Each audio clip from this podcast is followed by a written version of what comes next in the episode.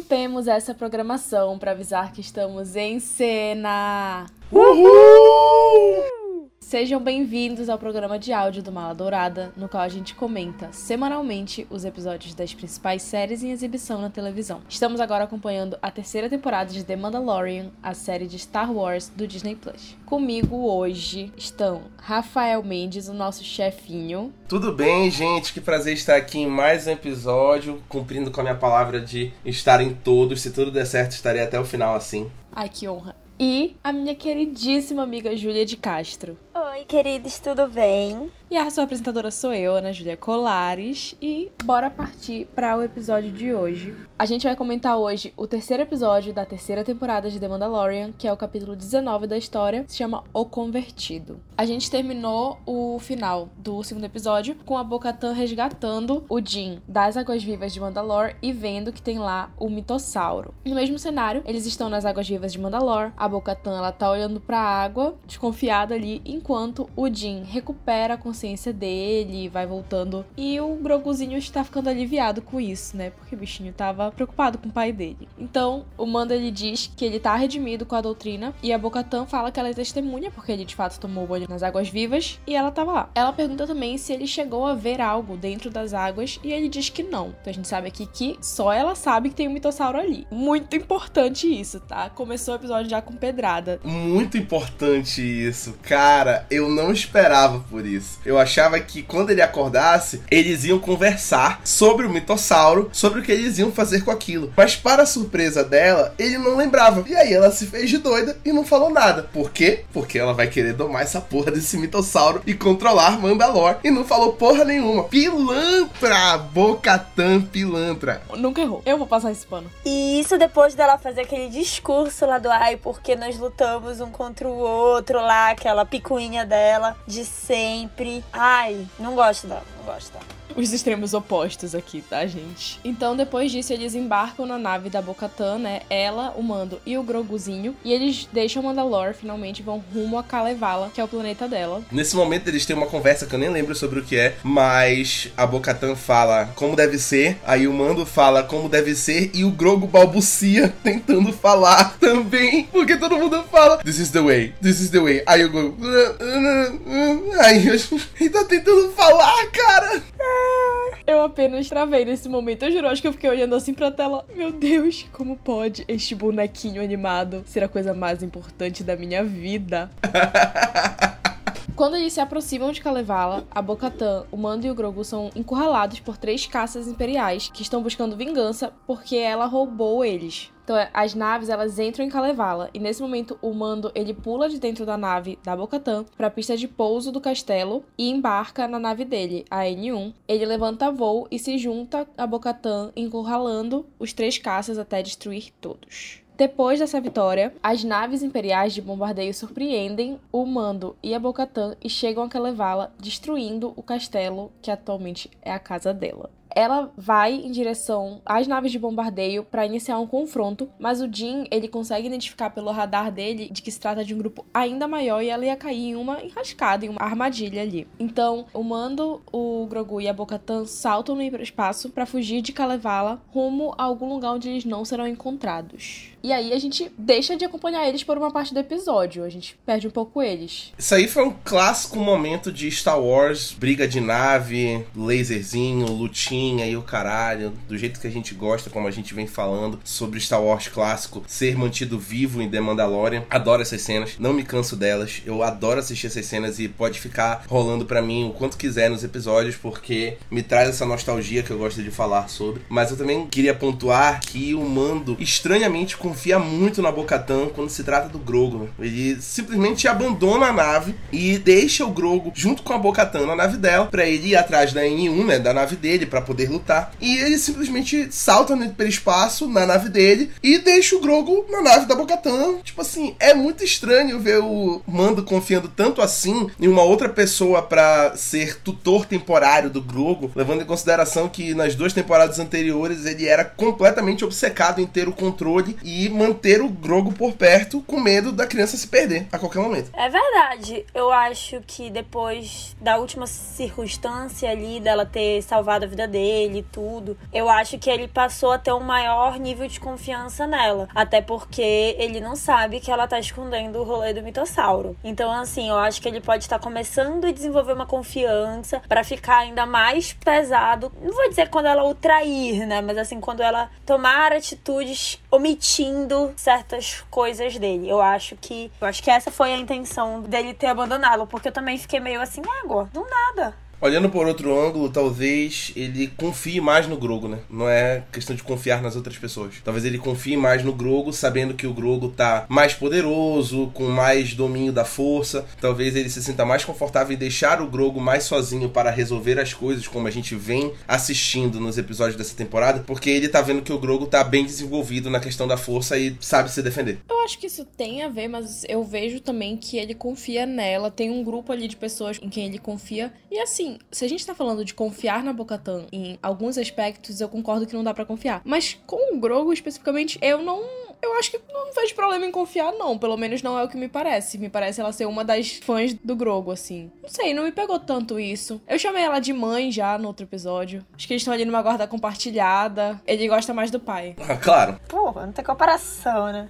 Isso é para quem acha que o Mando não precisa de uma rede de apoio também para criar o filho dele. Todo mundo precisa. Exatamente, tem. Tem uma rede de apoio. Ele tem com quem deixar a criança, tá, gente? Tem a avó dele lá em Tatooine. Ele é pai solteiro. Exato, pô. Pra ele poder viver a vida dele. Ele tem direito de sair, se divertir e destruir umas naves aqui e ali pra ter prazer, né? O vibe quinta dele. O quinto, bate sinal do vibe lá no céu. Não, e até porque, tipo assim, o Grogu ele teve toda a capacidade de sair ali do planeta e pedir ajuda. Ele navegou a nave sozinho, né? A N1. Então, assim, acho que ele consegue ficar ali com a Bocatana. Gostei, não gostei, mas ele consegue. E assim, gente, eu sem brincadeira aqui, eu sei que, eu, pela construção dessa temporada, eu sei que vai ter conflito entre eles dois, entre a Bocatan e o Jin. Mas, tanto no episódio anterior, tanto em ela não hesitando em sair do planeta dela pra ir ajudar ele, quanto ela não hesitando em pular nas águas pra ir atrás dele, eu quero entender essa relação. Porque não é, ela gosta dele. Tem ali uma confiança também. Ele tem ali suas desconfianças, mas tem ali também uma amizade. Da forma deles ali, é uma amizade. Com esse pensamento fechando, a gente vai realmente deixar esse pensamento aqui por um tempo, porque passa a tela inicial, a gente vê lá The Mandalorian numa tela preta, e quando volta, tem mais nada a ver. Já estamos em um outro cenário. A gente tá em Coruscant agora, em uma sessão do Senado, em que o Dr. Pen Pershing, que é um ex-cientista do Moff Gideon, tá discursando através de um holograma. Então ele fala que ele tá arrependido dos seus atos com o Império, que está disposto a trabalhar com a Nova República, integrando o programa de anistia dele. O Dr. Pershing, ele fala sobre a pesquisa dos Caminoanos, que são os responsáveis por criar os clones, e em relação à clonagem e como eles influenciaram o trabalho dele. Ele fala sobre a pesquisa que ele fez, que desenvolve uma combinação de aspectos genéticos de vários seres distintos em um ser diferente para aprimoramento. Eu achei bem legal eles introduzirem isso. Eu achei um tema muito interessante de abordar. Eu não lembro se já tinham abordado em outra essa questão, tipo, das pessoas que trabalhavam pro Império ou para algum tipo de soldado imperial. Eu não lembro se já tinham apresentado dessa maneira, pelo menos. E eu achei muito legal ver. E achei interessante, achei bem legal o projeto todo, até colocando, trazendo pra nossa realidade, né? O que nós esperaríamos que fosse, mas que não é. A gente sabe que não é, mas enfim. Eu acho que é esse meu comentário. Eu achei legal eles terem apresentado isso. É mais um ponto que eu tô bem ansiosa para ver ser desenvolvido aos poucos. Eu acho que não vai ser o foco da temporada, não acho que vai ser sobre isso, mas é um desses elementos que vão sendo montados aos poucos e a gente vai montando quebra-cabeça do que de fato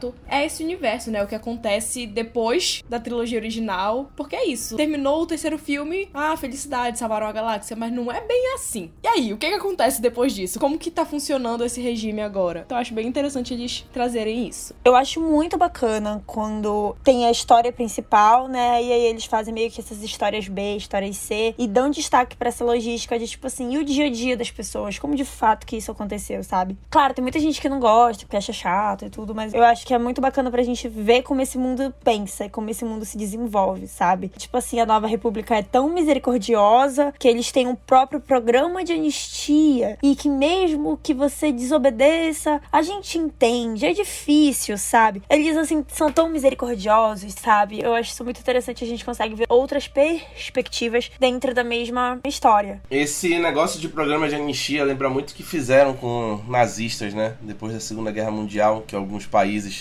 acolheram né, nazistas, cientistas que poderiam colaborar em pesquisas. É a mesma dinâmica. O Império é uma metáfora muito grande para o nazismo. Quem se faz de cego e não enxerga isso é porque não quer enxergar o quanto Star Wars é político e quanto Star Wars funciona bem quando fala de política. E o quanto Star Wars é muito bom quando fala de política. É uma das minhas partes favoritas de Star Wars. É a parte política da coisa. Eu também gostei deles terem mostrado Coruscant de novo. É um dos planetas mais importantes que tem em Star Wars. É um dos planetas mais atraentes. Ele é colorido, ele tem toda aquela questão da ópera. E foi um planeta que foi abandonado depois da trilogia Frequência. Não apareceu mais, ele simplesmente não foi mais mostrado com profundidade, com detalhes. E eu gosto toda vez que Coruscant aparece, porque ele é aquela classe da República, agora da Nova República. Eu acho bacana, eu gosto disso. Esse discurso do Dr. Pershing e depois a personagem que vai entrar depois, logo em seguida, é muito bacana ver como eles retomam aí um gancho muito bacana do Moff Gideon, que tá começando a ser explorado agora. para quem achava que não ia ser explorado, é uma coisa que eu tô falando desde o primeiro episódio, que vai ter um papel importante aqui, o Moff Gideon e seus seguidores. Eu acho muito bacana eles já estarem retomando isso, e inclusive eu acho que esse episódio já foi metade do desenvolvimento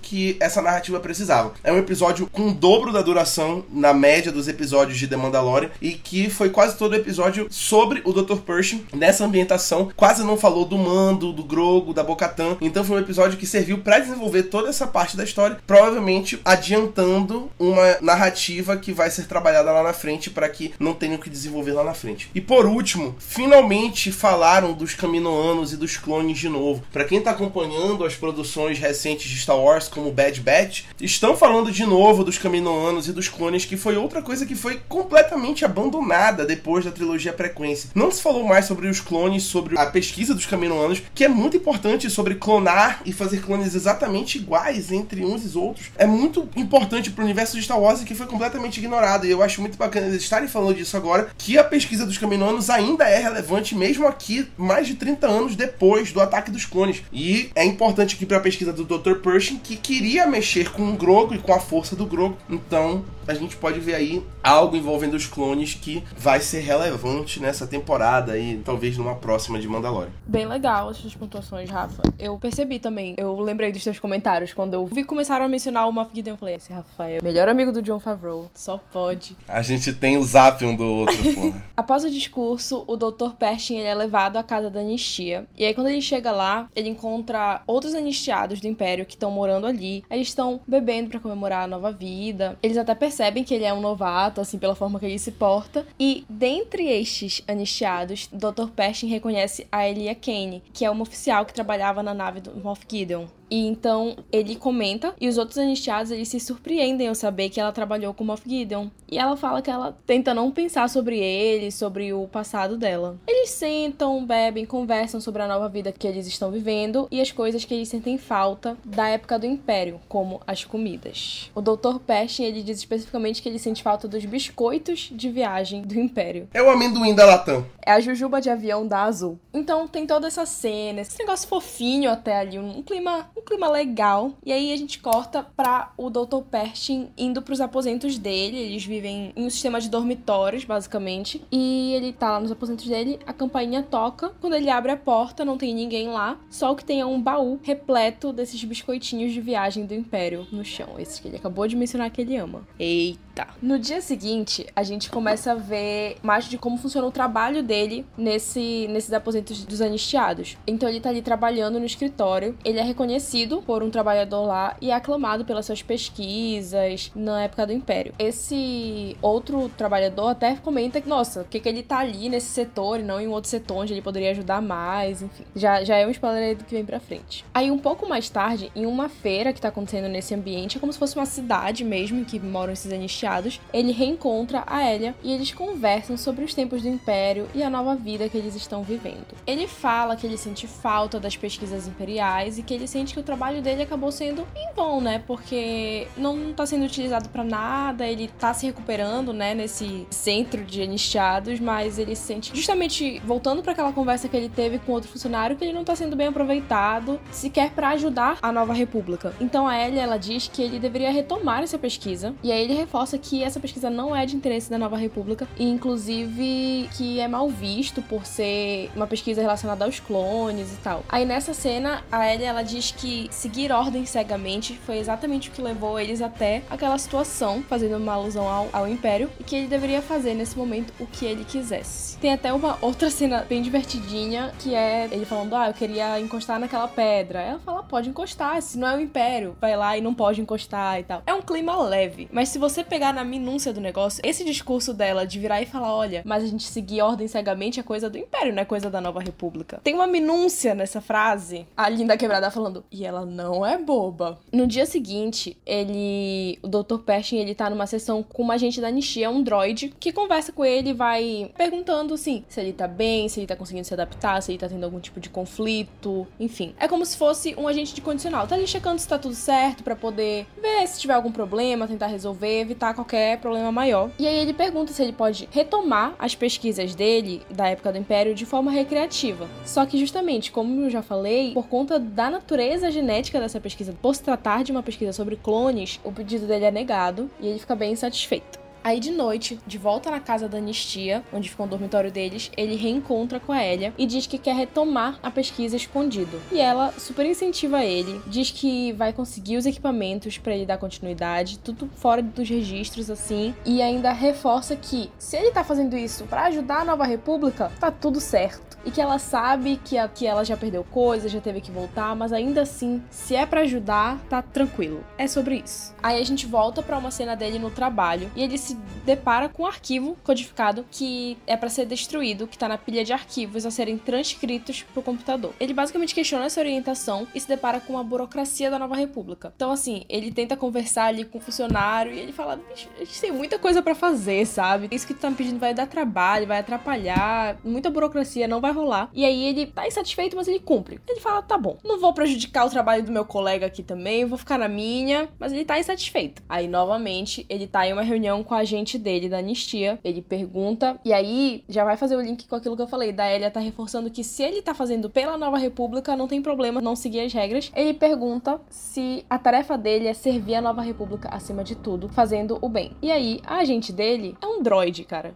tu não pode pedir muito de um droid. Ele não falou nada de errado, ela falou: é isso mesmo. É exatamente isso. Se é pro bem da Nova República, pode fazer, tá liberado. Aí, nesse momento, ele sai felicíssimo. Rafael tá se divertindo aqui. Ele encontra novamente com a Elia e diz que ele quer obter o laboratório móvel para continuar a pesquisa dele e eventualmente usar isso para ajudar a Nova República. Então eles combinam tudo certinho e na noite seguinte eles saem disfarçados de Coruscant para executar essa tarefa. Aí eles pegam um transporte como se fosse um trem ali. No meio do caminho, eles precisam começar a evadir dos droids de fiscalização, porque eles entram no trem sem comprar passagem, eles não podem estar ali, eles têm limites de onde eles podem ir ou não no regime deles e isso está ultrapassando o limite, então eles têm que fugir desses droids de fiscalização e desembarcam de maneira forçada no destino dele. Aí eles chegam em um depósito e se deparam com um cruzador imperial abandonado. Eu adoro quando aparecem cruzadores imperiais. Eu fico nervoso, gente. Cara, eu adoro, adoro. Os meus momentos favoritos na trilogia sequência, por exemplo, é quando aparece aquelas tomadas abertas que aparece o cruzador imperial derrubado e abandonado na areia, parcialmente submerso na água. Eu adoro porque eu gosto de ver a perspectiva do tamanho desses cruzadores e da imponência deles, porque às vezes, dependendo da perspectiva, nem passa tanta imponência quando eles estão no espaço, no meio de uma guerra, mas nesses momentos a gente vê o quão grandes eles eram. Eu acho fantástico, eu sou obcecado pelos cruzadores imperiais, eu acho eles de uma imponência, de um poder de fogo, de, sei lá, eu tinha medo deles na trilogia original, na trilogia sequência até também. Acho fantástico. Pra quem não tá sabendo, né, não tá vendo ao vivo, no momento em que o nosso chefinho, o Rafa, tava falando assim, ai, quando eles estão lá no espaço, ele ficou olhando pro céu, assim, sabe? Imaginando. Eu tava vendo eles no espaço, pô, enquanto eu tava falando. Exatamente. Não, pro teto do quarto dele, assim, sabe?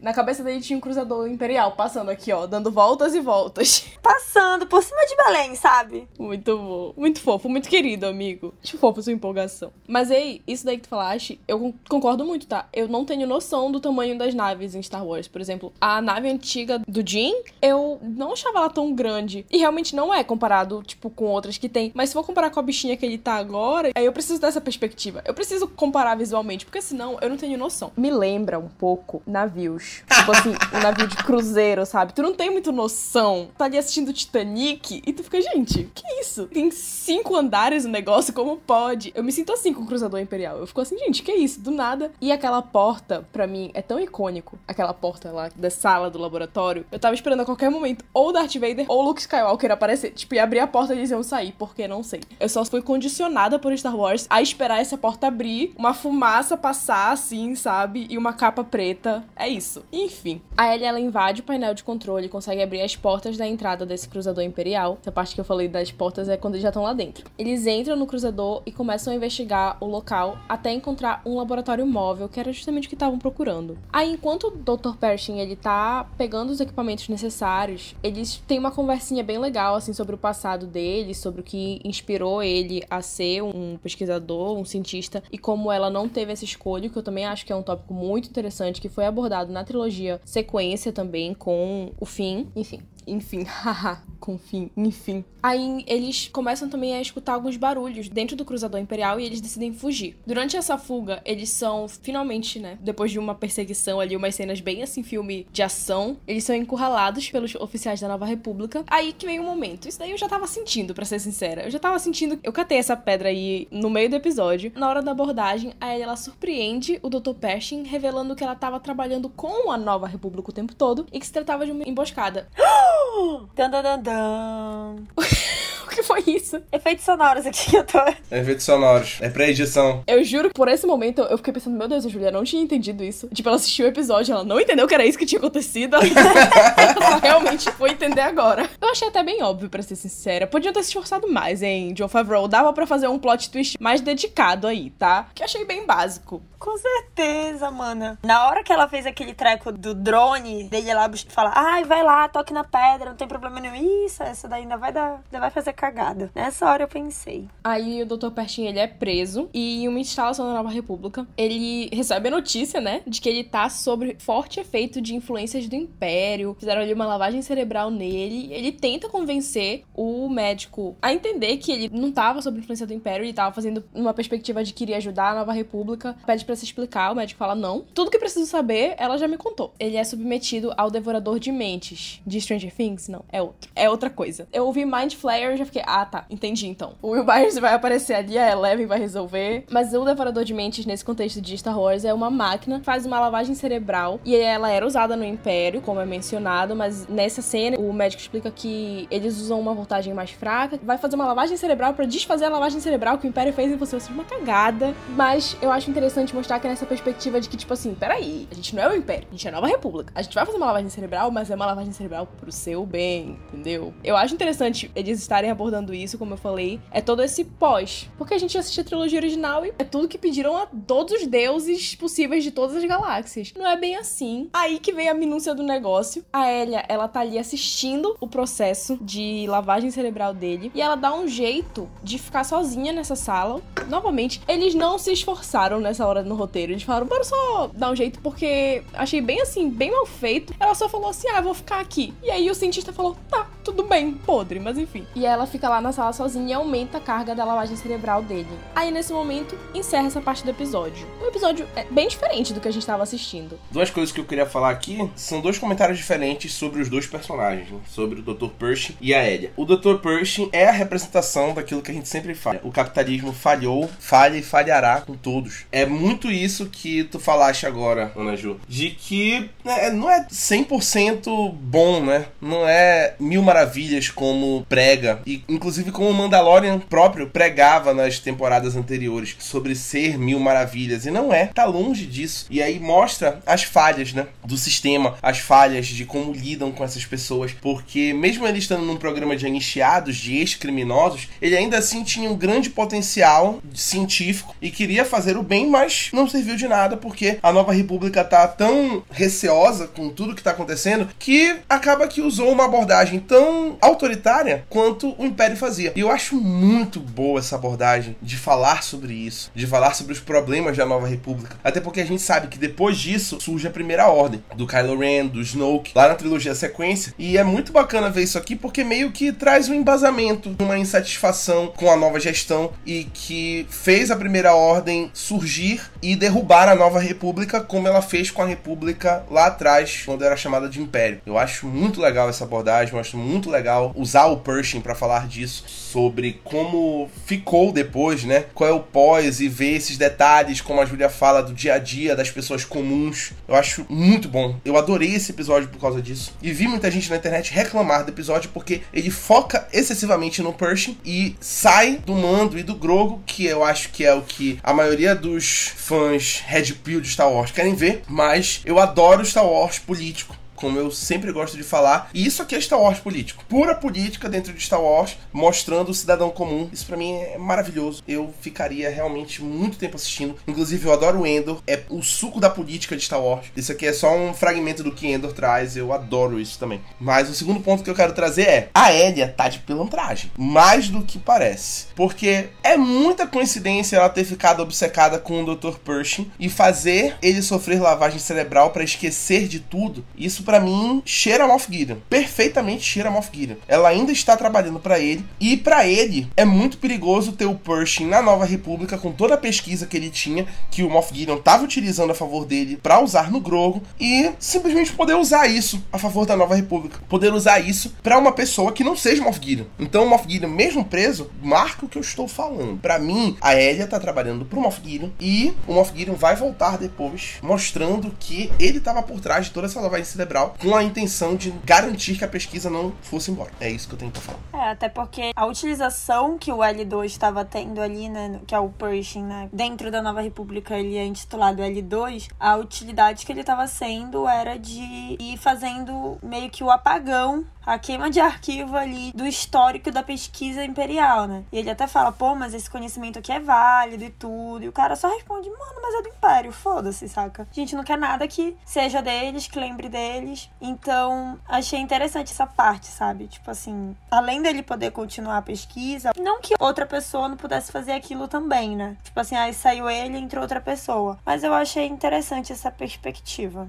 Voltando aqui só pro comentário do Rafa rapidinho, eu sou uma das pessoas que eu vou ser sincera, eu gosto de Star Wars político, só que eu acho que tem a questão da quebra de expectativa. Eu fiquei um pouco assim, tipo, pô, tô investida ali no mitossauro, eu queria falar disso, eu tava aqui ansiosa e aí, sei lá, os personagens que tem nada a ver. Eu gosto, mas eu também fiquei um pouco tipo, ah, ok, bora lá. Eu senti, assim, mais pra frente, com certeza, a gente vai entender um pouco melhor o que esse episódio tava querendo mostrar. De tipo assim, ok, tá, esse é o episódio. A gente entendeu tudo isso, a gente conheceu esse local que existe na Nova República para os iniciados do Império. Muito legal. Agora, o que que isso vai influenciar em The Mandalorian? Eu acho que é isso que a gente ainda vai entender. Tem muita relação com Moff Gideon, que para mim também é bem óbvio. Inclusive, também acho sim que ela ainda tá trabalhando para ele. No momento que ela apareceu e foi mencionado isso, eu falei, ah, é isso. Eu até achei, na verdade, que eles não iam mostrar mais, porque eu fiquei um pouco traumatizada com os episódios de Boba Fett que eram 100% focados no Mando e no Grogu. Tipo assim, quando teve esse corte do episódio, eu fiquei pensando, ah, não, não acredito que, tipo assim, os próximos três episódios de The Mandalorian não vai nem aparecer o Mando e o Grogu. Não gostaria. E acho que não vai ser. Mas eu fiquei bem traumatizada com isso em livro do Boba Fett. É um ponto que eu vou tocar toda vez, gente. Eu acho um absurdo. Tem três episódios do livro de Boba Fett que são episódios de The Mandalorian. Puramente The Mandalorian. Espero que não façam isso. Esse episódio foi muito legal, mas se eu viesse, tipo assim, próximo episódio não aparecesse o Mando e o Grogu e a Bocatan, eu ia ficar muito pé da vida. Entretanto, todavia, no entanto, não aconteceu isso. Então eu pude ficar tranquila, porque no final do episódio, depois da cena dele sendo fritado ali, do Dr. Pershing sendo fritado pelo Devorador de Mentes, a gente volta pra Bocatan, pro Jin e pro Grogu. Eles chegam no planeta onde armeiros mandalorianos, filhos do olho, montaram seu esconderijo, aquele que a gente viu no primeiro episódio, logo no começo. Nesse momento, o Mando ele recomenda que a Bocatan não remova o capacete dela para não causar problema, porque como ela mesma fala, eles seguem a ordem antiga, então eles ainda têm toda essa questão de não retirar o capacete, que a gente já tá cansado de saber que é a doutrina que o próprio Jin segue. Eles são recebidos pelo Paz Vizsla com hostilidade, são chamados de apóstatas, porque em tese os dois retiram o capacete, ela retira tranquilamente e o Jin já retirou o capacete, não seguem mais a doutrina, estão fora, mas o Mando, ele afirma, né, que ele se banhou nas águas vivas de Mandalore, então ele tá 100% redimido com a doutrina, e a Bo-Katan confirma também que ela viu. Claro que eles desconfiam, porque, enfim, os dois, se eles consideram que os dois são apóstatas, eles não estão nem aí pra palavra de um ou de outro. Mas o Jin, ele fala que ele tem como provar que ele trouxe um pouco da água, e aí não tem jeito. Bora ver se é verdade. Eles são levados, a Bo-Katan, o Jin e o Grogu são levados para falar com a armeira na caverna, levar para ela a prova. Ela pega o potinho de água que o Jin dá para ela, confirma a veracidade do relato. Ela diz assim, ó, confirmo, Jin Djarin está completamente redimido, segundo a doutrina. Ele tá redimido porque ele tomou banho nas águas lá de Mandalore, nas águas vivas e tá tudo certo. Ela tem até o, o estalo de perceber que é o seguinte, quando a Bocatan vai falar que ela presenciou ele tomando água, ela fala que ela mergulhou para salvar ele. Ou seja, ela também está redimida com a doutrina. Me pegou muito, tá? Então ela fala que os dois estão redimidos e convida a Bocatan a se juntar aos filhos do olho. Pergunta: você não fez propositalmente, mas você mergulhou nas águas vivas e você não retirou o capacete. Ou seja, se tu quiser ficar aqui, tá tudo certo. Se você quiser ir embora, também tá tranquilo. Mas, se você quiser, tá tranquilo. Na situação em que ela tá no momento, ela fica. Ela aceita ali meio sem jeito, meio não tem muito o que fazer naquele momento mas ela aceita, aí ela é recebida. A gente vê, inclusive, o Paz Visla que ele não tá muito satisfeito ali, mas vai fazer o quê, né? Porque os dois, segundo a doutrina, realmente ambos estão 100% redimidos. Os outros vão lá receber eles, tranquilo. A Bocatan tá olhando ali pro símbolo do mitossauro que tem na parede da caverna. E aí o episódio termina aí nesse clima gostoso, familiar, de comunhão. Primeiro, vai dar cagada e eu estarei pronto para assistir essa porra explodir, caralho. Ah, quando eu falei que queria cagada, começaram a me julgar, que já tinha dado muita merda. Agora. Não, pô, eu não quero uma guerra civil entre os Mandalorianos. Eu só quero o Mando e a Bocatan se pegando na porrada, só os dois. É só o que eu quero.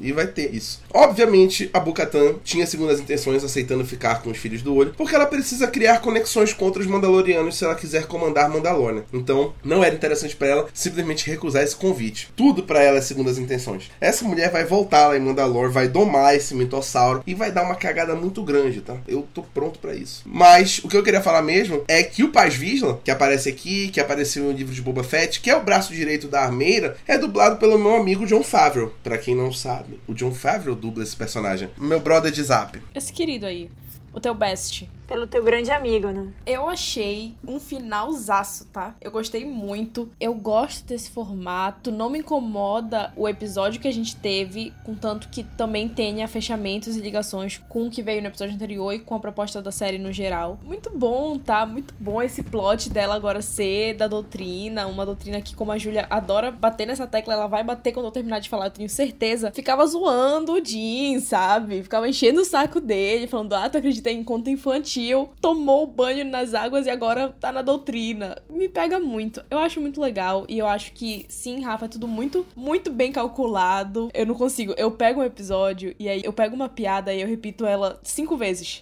ao longo do podcast. Mas é porque não consigo. Na minha mente agora só tem a linda quebrada. E ela não é boba. Ela tá fazendo isso de caso pensado demais, tá bom, gente? E eu tô ansiosa pra saber o que, que vai rolar a partir disso. Cara, ela sendo a representação da hipocrisia, entendeu? Entendeu? Ela sendo hipocrisia ambulante, que ela é como sempre. Nada contra, mas tudo contra ela. Ela não é boba. Eu tô pegando a Júlia agora e ela não é boba. Mas brincadeiras à parte. Eu gostei muito desse episódio. Eu gosto assim. Geralmente, eu não gosto quando a gente tem um estilo de episódios muito específicos, né? Tipo assim, ah, é a rotina do Grogu ali, com Mandalore e tudo. E aí a gente muda completamente para ver a perspectiva de outra pessoa. Geralmente eu não gostei, mas essa me engatou, digamos assim, eu me, consegui me engajar. Eu gostei bastante como eles estão desenvolvendo certos assuntos, sabe? E estão deixando certas coisas pra gente adivinhar. Deixando no ar. Será que vai ser isso? Vai ser aquilo, sabe? Eu acho que é, um, é, é aquele estilo meio Disney de fazer as coisas, sabe? Meio. Vamos deixar, vamos ver o que, que vamos ver o que, que o público acha, vamos deixar aí um tempinho para eles debaterem. E na semana que vem a gente vem com outra bomba que não vai ter nada a ver, mas tudo a ver ao mesmo tempo. Eu tô aqui na expectativa. E quero guerra civil sim, quero treta, quero cagada. Ela insiste na guerra civil como pode. Eles não têm nada, Júlia. Tem 10 Mandalorianos. Você quer que os 10 briguem entre si? Já não basta as brigas que já tem? Bom, gente,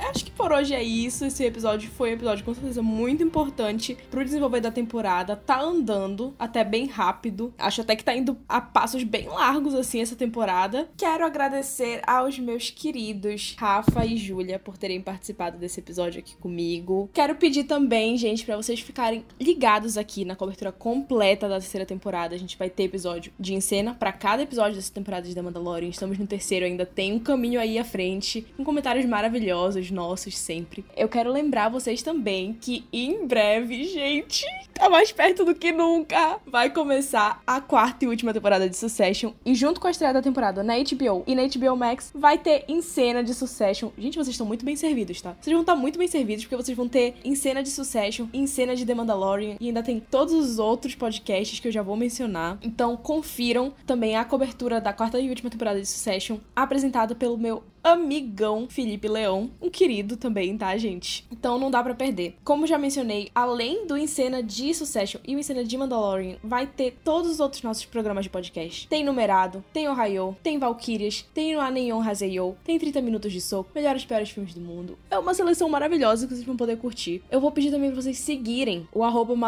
nas redes sociais, porque lá vocês conferem os nossos conteúdos. Tem rios, tem destrinchando, tem crítica, tem de tudo. É ali vocês veem tudo acontecendo, é onde vocês também vão ficar sabendo quando sai episódio novo, quando sai programa novo, tudo isso vocês sabem seguindo as nossas redes sociais. Também quero convidar vocês a conhecerem o nosso site maladourada.com.br, porque lá vocês também têm acesso a críticas, tem críticas exclusivas que saem só no site, tem editoriais, enfim. É o site completo, lá você consegue pesquisar, inclusive, isso é um ponto importante que me aconteceu hoje. Queria achar uma crítica específica de um filme lá no site, você consegue colocar no search. Você acha do seu filme, é mais fácil do que ficar rolando no feed, hein, gente? É minha dica para vocês hoje. Quando vocês quiserem alguma coisa de filme específico, vai lá no site que dá para digitar e ler a crítica completa. É isso, gente. Muito obrigado por terem ouvido até agora. Obrigado, meus queridos, novamente por terem participado. E até o próximo episódio. Tchau! Tchau! Uhul! Tchau, galera!